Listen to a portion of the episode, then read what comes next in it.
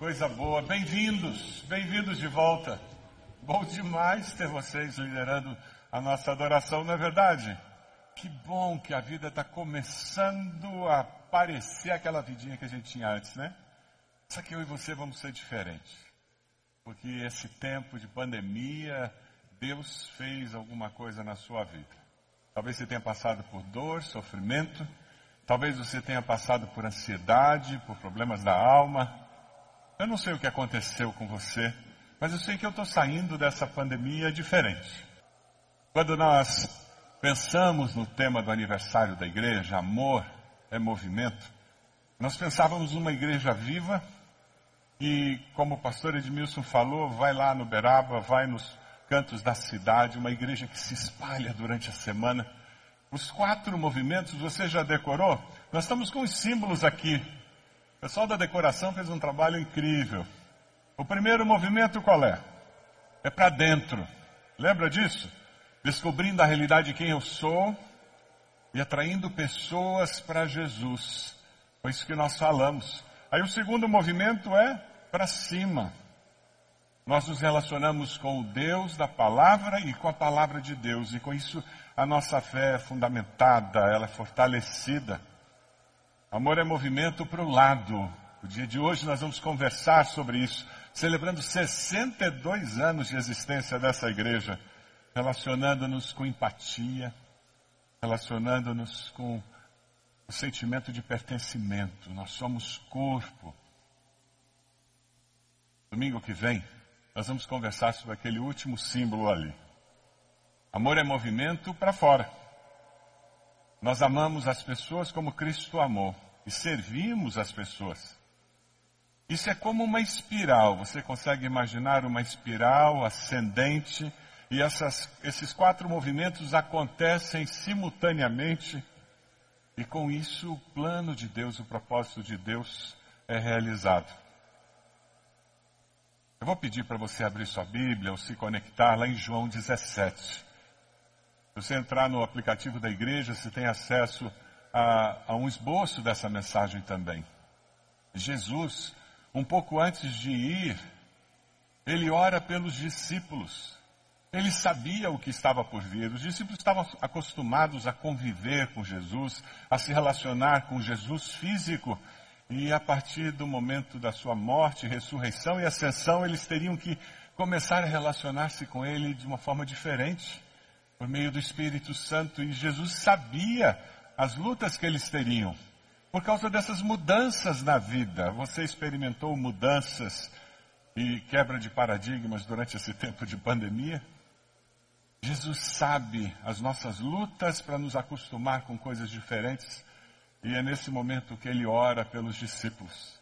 Amor é movimento para o lado, porque quando nós começamos a nos relacionar como corpo de Cristo, como discípulos de Jesus, nós descobrimos que o outro é diferente, né? Você faz parte de um pequeno grupo, você sabe disso. Tem um que sempre chega atrasado, tem um que sempre chega bem antes da hora. Não é assim? Tem um que fala muito, um que fala pouco. Um que ora muito, um que ora pouco um que está sempre convidando gente, um que nunca convidou ninguém. Já reparou isso? Nós somos diferentes, graças a Deus. Preparando essa mensagem, eu li uma afirmação de um comentarista que eu queria compartilhar com você. Na igreja cristã, a nossa individualidade é valorizada, é reconhecida como presente de Deus a cada um, cada um de nós. E Deus nos conhece como indivíduos. Você poderia escrever uma paráfrase em João 17. Presta atenção na paráfrase.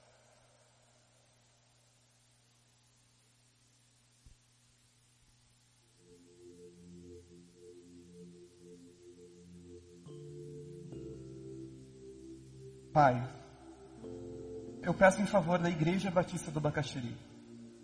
Não peço em favor do mundo, mas por aqueles que me deste, pois são teus. Pai Santo, pelo poder do teu nome, o nome que me deste, guarda o povo da IBB para que sejam um, assim como tu e eu somos um. Peço que o coração deles fique cheio da minha alegria, assim como tu me enviaste ao mundo, eu também os envio. Em favor de cada membro da IBB, eu me entrego completamente a Ti. Faço isso para que de fato eles também sejam completamente Teus. Pai, eu não peço somente por eles, mas também em favor das gerações que virão e crerão em mim por meio da mensagem deles. Eu peço que os membros da IBB sejam um como nós somos e estejam unidos a nós, para que o mundo creia que tu me enviaste. Amém. Jesus ora pelos seus discípulos, Jesus ora por aqueles que estariam permanecendo aqui, cumprindo o propósito dele. Obrigado. Entendeu, Everon? Entendeu, Everon? É um querido. Ele é um querido mesmo. Se você olha o versículo 6, dá uma olhadinha aí, João 17, versículo 6. Você descobre que Jesus ora pelos onze discípulos e menciona, inclusive, a perda de Judas. Mas existe algo muito importante: Jesus ora por transformação. E se nós queremos viver essa dimensão de nos relacionarmos de forma significativa um com o outro, nós precisamos ser discípulos em processo de transformação. Você está sendo transformado a cada dia? Você está aprendendo algo novo com o Senhor a cada dia? Oração de Jesus, nessa parte de João 17, na realidade, é a oração que cada um de nós deve fazer todos os dias. Pai, cumpra seu propósito na minha vida. Pai, cumpra seu propósito na minha vida. Você ora assim? Você fala com Deus dessa maneira? Versículo 6, nós lemos: Eu revelei teu nome àqueles do mundo que me deste. Jesus revelou quem era Deus para os seus discípulos. Você percebeu as letras das músicas que nós cantamos hoje? A teologia delas? Como nós exaltamos a pessoa de Deus e reconhecemos quem é o nosso Deus. O pastor Davi Kornfield faz uma afirmação na sua Bíblia do Discipulado. Ele diz que Jesus revelou o caráter do Pai, tornando o caráter de Deus relacional. A nossa percepção é que Deus é um Deus relacional. Esse é o propósito maior de qualquer discipulador. Jesus não manifestou um programa, um plano estratégico, eventos, atividades. Ele manifestou a pessoa de Deus e como se relacionar com Ele e uns com os outros. Celebrando 62 anos, nós temos que reafirmar o nosso compromisso de que nós vamos sim viver plenamente essa vida cristã que Jesus propôs, mas nós vamos nos amar um ao outro. Nós vamos experimentar transformação. A oração de Jesus, ali no versículo 13, diz: Agora vou para ti, mas digo essas coisas enquanto ainda estou no mundo. Para quê? Para que eles tenham a plenitude da minha alegria. Jesus veio para que nós tenhamos vida e vida em abundância. Para que você experimente vida e abundância, você precisa ser um discípulo em transformação. Experimentando esse poder de Deus transformando a sua vida a cada dia. Sabe qual é uma outra maneira de nós falarmos isso? Se você ler os versículos 15 a 19, você vai encontrar o porquê nós estamos falando de transformação. Não rogo que os tires do mundo, mas que os protejas do maligno. Eles não são do mundo, como eu também não sou santifica-os na verdade, a tua palavra é a verdade. Em favor deles eu me santifico para que também eles sejam santificados pela verdade. Um discípulo em transformação é um discípulo que está em processo de santificação. Eu estou me separando para os valores de Deus. Eu estou abandonando os deuses desse século, os deuses desse mundo, os valores dessa sociedade onde eu estou inserido, porque eu tenho um projeto maior de vida. O meu projeto de vida é ter um coração leal ao Senhor. Você está em processo de santificação. Sabe o que acontece? Quando nós não estamos envolvidos nesse processo de santificação, Fica mais complicado conviver com os irmãos. Fica mais complicado conviver com o povo lá em casa. Porque o ser humano é egoísta e nós temos a tendência de sempre achar que nós temos certeza e nós sabemos o que estamos fazendo. E mais, o pecado que habita em nós nos garante que o outro está errado. Você já viu discussão de casal? Os dois sempre têm razão. A questão é como eles vão chegar a um consenso. Esse é o desafio que nós temos no relacionamento familiar. Mas sabe quando nós vivemos como discípulos de Jesus e nós atendemos essa oração de Jesus, deixamos que Deus nos transforme, o que a gente começa a descobrir que amor é movimento para o lado, para santificação, para viver de bem com a vida, para viver unidade na diversidade. Se você tem mais de um filho, você vai entender o que eu estou dizendo filhos do mesmo pai, da mesma mãe, criados na mesma casa, comeram a mesma comida. Alguns foram até para a mesma escola. Alguns tiveram até os mesmos professores, mas não são iguais. Não é verdade? E você diz, mas de onde veio, de que, de que saco que veio essa farinha? Porque está diferente essa farinha. Na realidade, essa individualidade que Deus nos deu é uma das maiores riquezas que nós podemos ter na família e na igreja. Porque nós somos diferentes. Nós abençoamos uns aos outros com aquelas características que Deus nos deu. E como Deus está nos transformando à semelhança de Cristo, um vem de lá, o outro vem de cá, o outro vem de lá, mas todos estamos chegando na mesma pessoa que é Cristo Jesus unidade na diversidade. Se você esquecer tudo o que eu falar hoje, não esqueça essas duas palavras. Vamos dizer juntos? Unidade na diversidade. Dá uma olhadinha de canto de olho para essa pessoa que está do teu lado. Ela é diferente de você. Eu garanto. Eu garanto. E esse é um dos grandes desafios da vida cristã. E o que nós temos que falar para o Senhor é: Pai, ensina-me a viver em unidade. Ah, mas essa unidade é muito mais do que uma unidade estrutural, é uma unidade relacional. Jesus, no versículo 20, ele diz: Minha oração não é apenas por eles, rogo também por aqueles que crerão em mim por meio da mensagem deles. Jesus ora por aqueles discípulos que estão ali. Mas ele orou por quem também? Ele orou pelas gerações que viriam. Se nós estamos nesse lugar, é porque gerações anteriores pegaram o bastão da fé e disseram: Nós temos um projeto de Deus. E eles oraram dizendo: Deus cumpra o seu propósito nas nossas vidas. E começaram a se reunir lá no Bacaxeri, no centro do bairro, há muitos anos atrás. E porque eles entenderam que Deus tinha um propósito. Na diversidade que eles tinham, eles disseram: Senhor, nos ensine, para que nós possamos viver em unidade. Versículo 21, Jesus diz: Para que todos sejam um como tu estás em mim e eu em ti, que eles também estejam em nós, para que o mundo creia que tu me enviaste. A obra de Jesus na minha vida me capacita para amar até quem não é amável. Me capacita para amar aquela pessoa que eu tenho uma afinidade incrível com ela.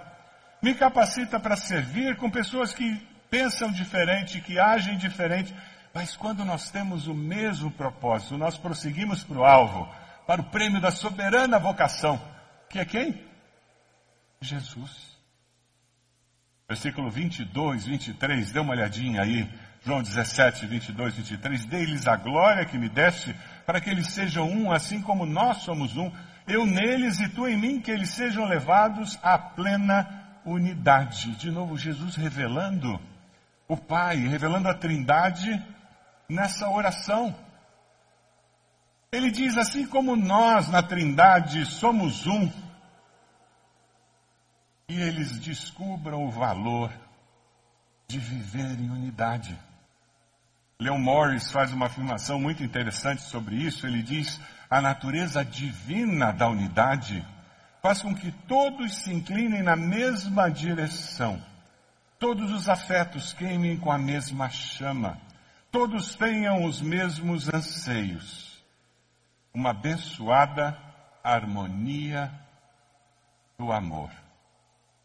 Uma abençoada harmonia do amor. Você não quer ter uma família assim? Que vive em harmonia? Você não quer fazer parte de uma igreja que vive em harmonia? Ontem a Rede Vermelha teve um tempo de comunhão lá na IBB Campestre. Que coisa gostosa ver aquele povo sentado jogando conversa fora. Quem gosta de jogar conversa fora? Oh, coisa boa, né? E agora está dando para se encontrar, gente, e jogar conversa fora. Isso é a harmonia que o amor produz.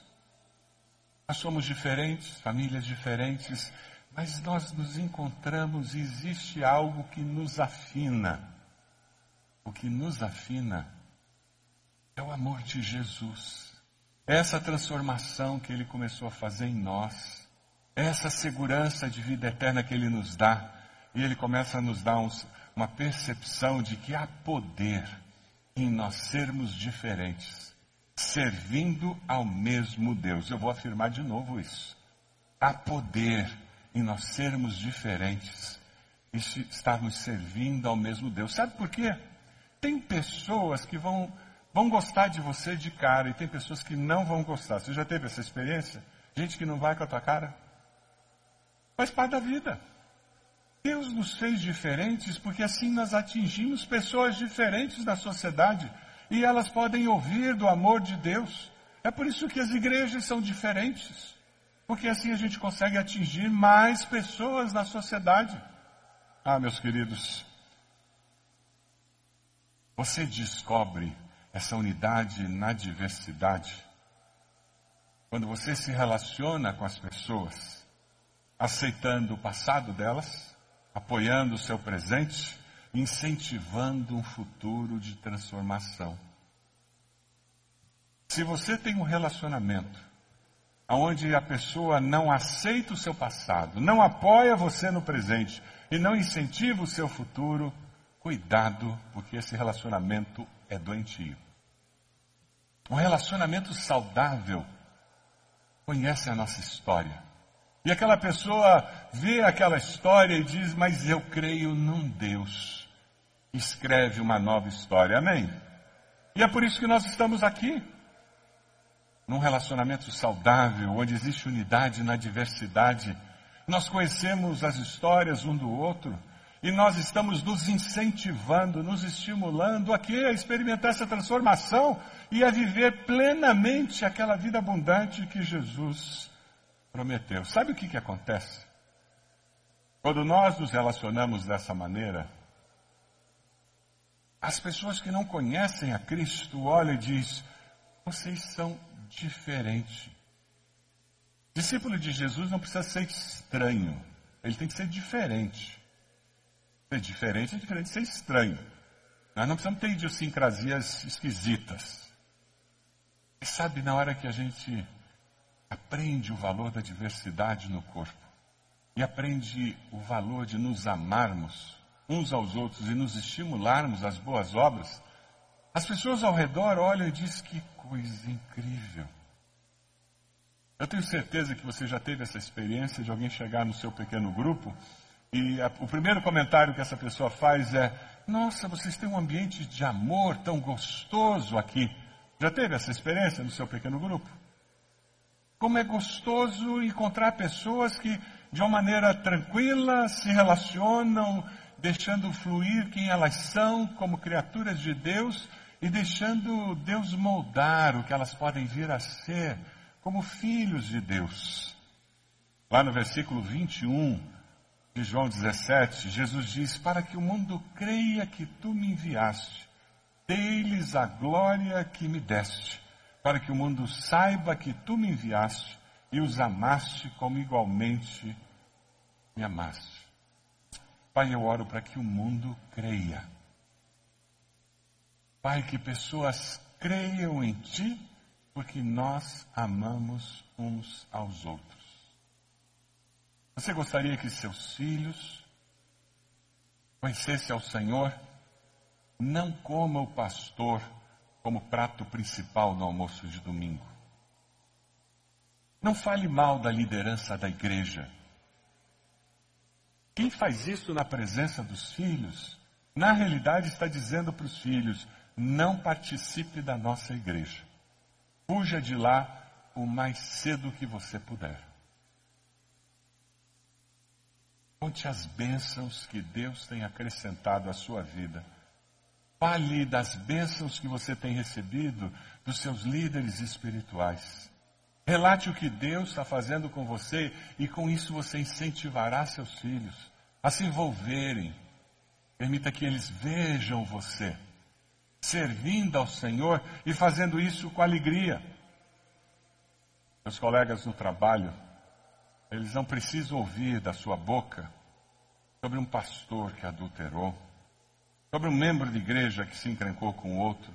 Não edifica, não abençoa. Eles precisam ouvir da sua boca sobre os milagres que Deus tem feito.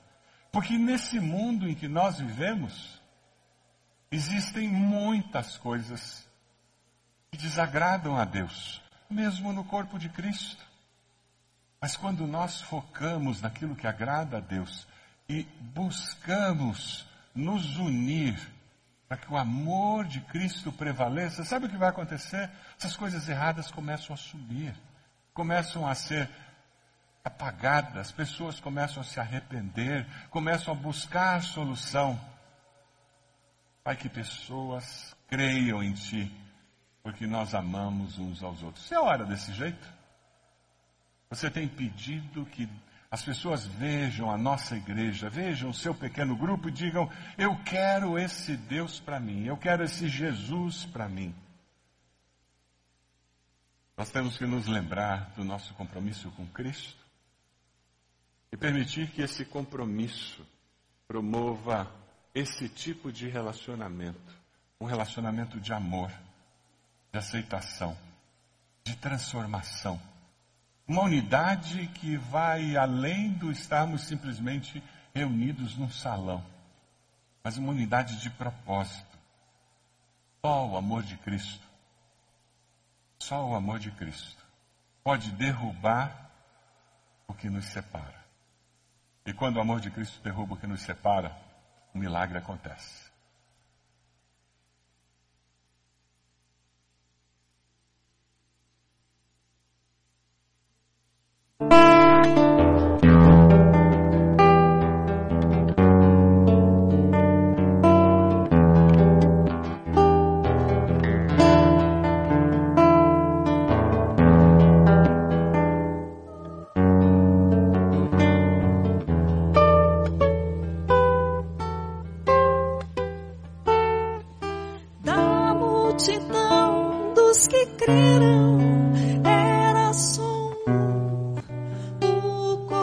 coração e alma, uma somente, uma semente.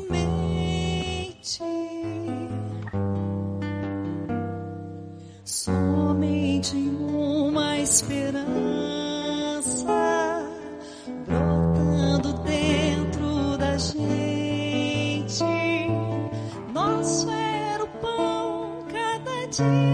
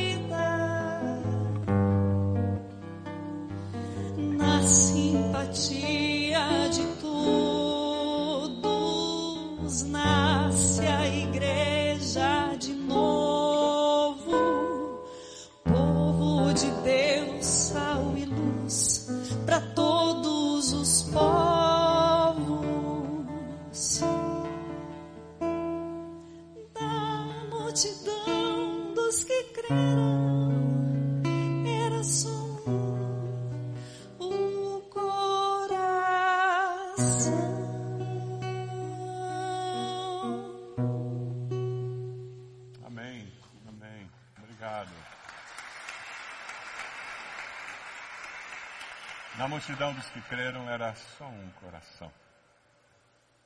Você pode fechar seus olhos?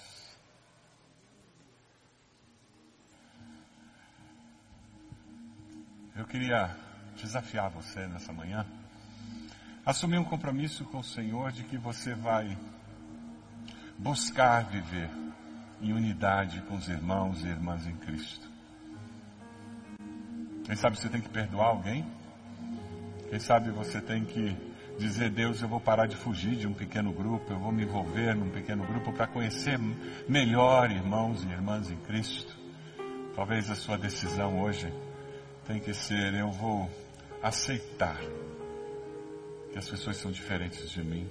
É essa a sua decisão? Se essa é a sua decisão, põe-se de joelhos onde você está. Quem sabe o que você precisa dizer ao Senhor é dizer: Senhor, eu preciso de transformação, santificação na minha vida. Coloque-se de joelhos com esse gesto dizendo: Deus, faça essa obra. Eu quero ser mais semelhante, mais parecido com Jesus. Jesus orou por você, porque assim como aqueles discípulos, eu e você precisaríamos dessa oração. Coloque-se de joelhos e diga: Eu recebo eu te agradeço, Jesus, porque o Senhor orou por mim, para que eu fosse transformado, para que eu fosse santificado. Quem sabe tem alguém com quem você convive que não ama, não teme ao Senhor, não descobriu o amor de Deus. E você agora está lembrando que você tem feito comentários que criam barreiras no coração daquela pessoa e você vai pedir perdão a Deus. E você vai começar a falar com aquela pessoa sobre bênçãos de Deus, sobre evidências do poder de Deus na sua vida. Se Deus está falando com você para assumir esse compromisso, coloque-se de joelhos, junto com todos os outros que já estão de joelhos, e diga a Deus: Eu preciso da tua bênção, eu preciso da tua graça na minha vida. Da multidão dos que creram, era só um coração Essa é a minha oração como seu pastor. Que nós, como igreja, tenhamos um só coração. Deus amado, nós oramos e dizemos: queremos sim, Senhor, ser transformados pelo Teu poder que habita em nós, o Teu Espírito Santo. Queremos sim, Senhor, aprender a viver em unidade, respeitando a diversidade a Deus, nós queremos sim que o amor que existe entre nós chegue até o coração das pessoas que convivem conosco e eles descubram que é bom, é bom viver e conviver com o povo do Senhor e com o nosso Senhor. Deus abençoa cada irmão e irmã de joelhos que toma essa decisão, que abre seu coração para um mover sobrenatural do Senhor nesse momento. Confirme em seus corações essa decisão. E ó Deus, que ainda hoje eles vejam frutos dessa decisão que eles estão tomando no final desse culto. Abençoa-nos, Pai, como igreja, para que nós possamos viver, sim, com um só coração colocado no teu altar. É a nossa oração em nome de Jesus. Amém, Senhor.